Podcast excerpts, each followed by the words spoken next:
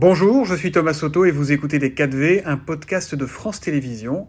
Bonne écoute. Allez, place à la politique. À présent, c'est l'heure des 4V. Thomas, ce matin, vous recevez le maire Les Républicains de Meaux, Jean-François Copé. Bonjour et bienvenue dans les 4V, Jean-François Copé. Bonjour. On l'a vu, le chef de l'État Emmanuel Macron vient d'arriver en, Israël. Quelle est pour vous l'utilité de cette visite bah, D'abord, il, il, était temps qu'il vienne parce que vous l'avez vu, il y a un certain nombre de chefs d'État occidentaux qui se sont déjà rendus euh, en Israël compte tenu de la tragédie atroce euh, qu'a constitué cette attaque du, Hamas, qui était absolument euh, monstrueuse, à l'image des actions terroristes les pires qu'on ait jamais connues. Euh, je crois que c'était indispensable que la voix de la France euh, soit entendue sur place. Euh, Qu'est-ce qu'il doit demander au Premier ministre Benjamin Netanyahou? Écoutez, je ne sais pas ce qu'il doit demander, parce qu'à ce stade, il est, on n'est pas là pour demander, on est d'abord là pour partager la douleur du peuple israélien qui a été frappé dans des conditions atroces. Mmh. Et puis deuxièmement, je pense que c'est bien aussi de rappeler la position de la France. Ça a été fait hier par euh, Madame Borne. Je, Michel Tabarot, d'ailleurs, à l'Assemblée nationale, a eu elle aussi des mots extrêmement forts. Et la position de la France, elle est très claire. Elle est de dire que, évidemment, cette tragédie euh, impose qu'Israël organise sa défense, qu'elle puisse euh, se, défendre, se, défendre, face à cette attaque épouvantable.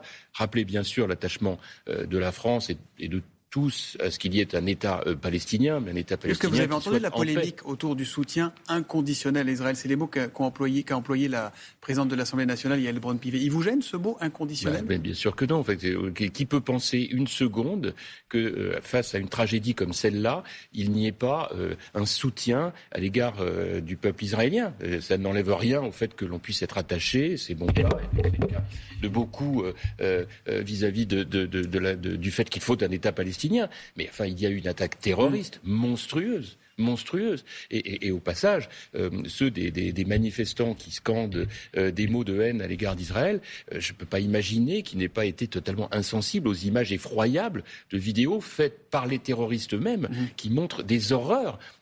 les familles déchirées, les enfants et les parents massacrés de tous âges, dans des conditions épouvantables. Enfin, écoutez, je pense que là-dessus, il y a un moment où même les idéologies doivent s'effacer devant cette réalité atroce. Marine Le Pen a dit hier à l'Assemblée que selon elle, la France ne pouvait porter sa voix qu'en adoptant une posture non alignée en invoquant le général de Gaulle au passage. Je ne sais pas, moi je suis pas le, commentateur des positions de l'extrême droite. La seule chose que je puisse vous dire, c'est que nous avons aujourd'hui euh, une, seule position à tenir, qui est celle euh, vis-à-vis d'Israël que je, viens de rappeler à l'instant. Euh, vis-à-vis du fait qu'il faut un État palestinien, mais surtout de faire la différence avec une organisation terroriste qui, euh, comme toute organisation terroriste, qui peut menacer d'ailleurs, euh, y compris le, sol européen, nécessite une mobilisation de tout le monde. Mm. Parce qu'en on en est très loin aujourd'hui en mais bien sûr qu'on en est très loin. C'est pour ça que je vous en parle. Je pense qu'il est grand temps de mettre les pieds dans le plat et de dire que sur ces sujets-là, nous devons avoir une capacité à nous rassembler, à nous retrouver. C'est n'importe qui qui demain peut être touché par, euh, euh, par le terrorisme. Et donc nous devons euh, en faire véritablement une cause majeure. Hmm. On parlait d'Yael Braun-Pivet, la présidente de l'Assemblée. Elle s'est rendue là-bas, donc. Son voyage a fait polémique, notamment du côté de la gauche. La gauche parlementaire a décliné l'invitation. Ce que le premier secrétaire du PS, Olivier Faure, a justifié par ces mots Nous refusons tout tourisme de guerre. Oui, c'est un peu étonnant de la part du, PS. Moi, j'ai connu euh, un parti socialiste beaucoup plus euh, lucide sur les grands enjeux euh, du monde. après, pour le reste, bah, écoutez, de toute façon, il est, il est l'otage de l'extrême gauche. Il est l'otage de l'extrême gauche, évidemment. Ici même, hier matin, Olivier Véran mettait l'extrême gauche et l'extrême droite dans le, dans le même sac. Mmh. ni LFI ni le RN ne font partie de l'arc républicain. vous êtes d'accord avec ça? Parce que il gênait personne, LFI, le RN, quand Emmanuel Macron les a tous reçus à Saint-Denis pour discuter de tous les sujets du monde il y a deux mois enfin, moi, ce qui m'étonne surtout, c'est que certains puissent pousser des cris de, d'orfraie devant la position de, Mélenchon. Enfin, on la découvre, la position de Mélenchon. on paye très cher le fait d'avoir refusé pendant tant d'années de ne pas mettre sur le même plan l'extrême droite et l'extrême gauche. Euh, et euh, aujourd'hui, le PS paye très cher. Euh, je le rappelais à l'instant, très cher le fait d'avoir fait cette alliance avec l'extrême gauche. Pourquoi Thomas Soto est-ce que nous à droite nous refusons depuis tant d'années l'alliance avec l'extrême droite? Ben, C'est pas par hasard. C'est parce qu'on sait très bien que même si le RN dissimule un peu son jeu, bah, bah, le naturel revient au galop. Mélenchon n'a rien fait d'autre. hors de l'arc républicain aussi, le RN pour vous ou pas? Enfin, écoutez, ce sont des partis extrémistes. À partir de quand va-t-on euh, bien vouloir accepter l'idée que c'est ce qui fait une vraie différence? Euh, c'est encore une fois, chacun fait l'engagement qu'il veut. On est dans une démocratie, et on n'est pas obligé de s'allier avec des gens avec lesquels euh, on n'a rien à se dire, euh, surtout si le seul motif c'est de gagner une élection pour ensuite être dans l'ambiguïté. Le, bon exemple, c'est le Parti socialiste. Regardez l'état du Parti socialiste aujourd'hui qui, pour sauver quelques sièges à l'Assemblée nationale, a fait une alliance contre nature avec l'extrême gauche de Mélenchon, qui oblige le Parti socialiste à se renier tous les jours face à une idéologie, celle de Mélenchon, qui est insupportable, inacceptable. Jean-François Copé, c'est dans ce contexte fort peu apaisé que le, projet de loi sur, l'immigration va arriver devant le Parlement, d'abord au Sénat, puis, puis à l'Assemblée. Et on a l'impression que c'est la course à l'échalote, c'est à celui qui fera les propositions les plus dures et qui en rajoute à chaque fois, à chaque fois. Est-ce que vous êtes sur cette ligne-là, vous? Écoutez, pour moi, le vrai sujet, c'est d'arrêter de dire que euh, on est plus dur quand on veut euh, renforcer euh, l'efficacité d'une politique migratoire. Le sujet aujourd'hui, c'est que notre politique, elle marche pas. Bon, alors le problème, c'est pas de savoir si on est dur ou moins dur. En, réalité, on est un des, pays les plus généreux au monde à l'égard euh, des gens qui viennent immigrer en France. Euh, Donc vous dites qu'il faut durcir les textes Mais je ne dis pas qu'il faut les durcir, je dis qu'il faut les rendre plus efficaces par rapport aux objectifs que l'on veut atteindre. On ne veut pas encourager l'immigration illégale. Bon, c'est quand même pas compliqué à comprendre. Donc vous, sur les métiers en tension, par exemple, la régularisation des, des, des, des, personnes irrégulières qui... mais c'est délirant. Il n'y a, a, plus de chômeurs en France c'est fini, on a réglé le problème du chômage en France. On est donc, euh, c'est donc indispensable d'aller solliciter une main-d'œuvre étrangère. Enfin, il y a un truc qui ne va pas. Il y a un truc qui ne va pas. Le vrai point aujourd'hui pour nous, c'est que euh, avant de régulariser des immigrés pour leur donner du travail en France, nous devons régler notre propre problème de gens qui aujourd'hui ne prennent pas de travail en France. pour vous, il faut sortir cet article 3, les métiers en tension du texte. Mais bien sûr, mais c'est deux sujets qui n'ont rien à voir. Le sujet central aujourd'hui, il est de voir comment on peut rendre plus efficaces des mesures prises par les tribunaux, pour prendre cet exemple mhm. que nous avons tous à l'esprit, d'obligation de quitter le territoire et qui ne sont pas appliquées pour des gens qui sont en situation illégale.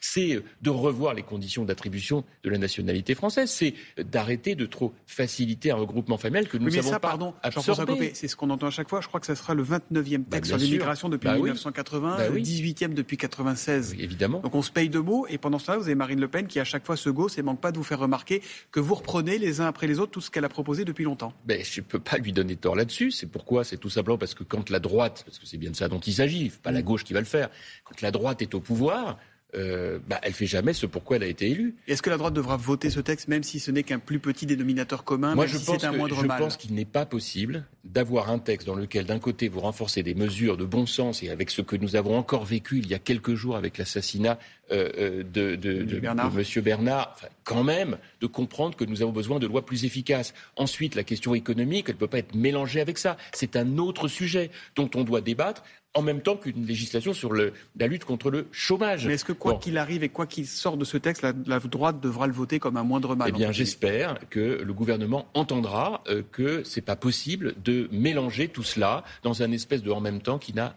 aucun sens. Et s'il n'entend pas?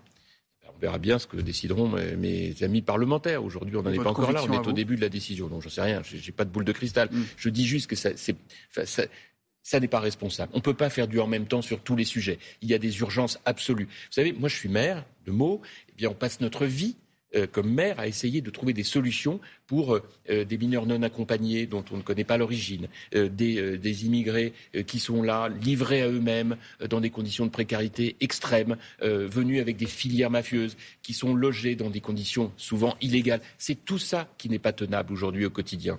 Jean-François Copé, il y a des élections européennes, ça sera le 9 juin prochain, et votre parti, sauf erreur n'a toujours pas de tête de liste. Alors qui?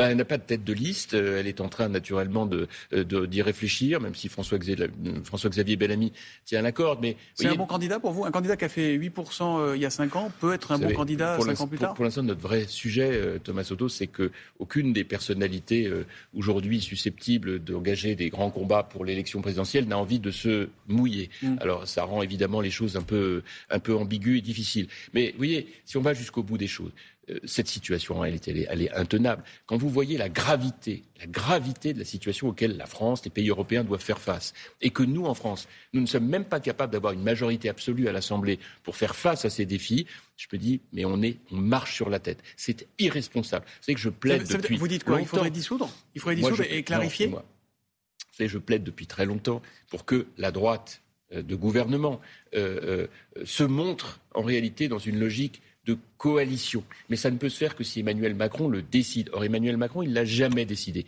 Parce que quelque part, il y a une espèce d'ambiance qui dit bon, on bricole, on se débrouille avec ça. Sauf que quand vous voyez la situation d'aujourd'hui, vous voyez bien qu'il faut changer complètement notre programme, euh, notre feuille de route pour la France, renforcer le régalien. arrêter de bricoler, c'est ce que vous dites. mais bien sûr, et vous voyez bien l'exemple du, texte migratoire où on veut faire plaisir à tout le monde, et en est la caricature. Nous devons avoir une politique extrêmement claire sur le plan économique, social. Euh, vous dites qu'Emmanuel Macron doit assumer d'être un président de droite.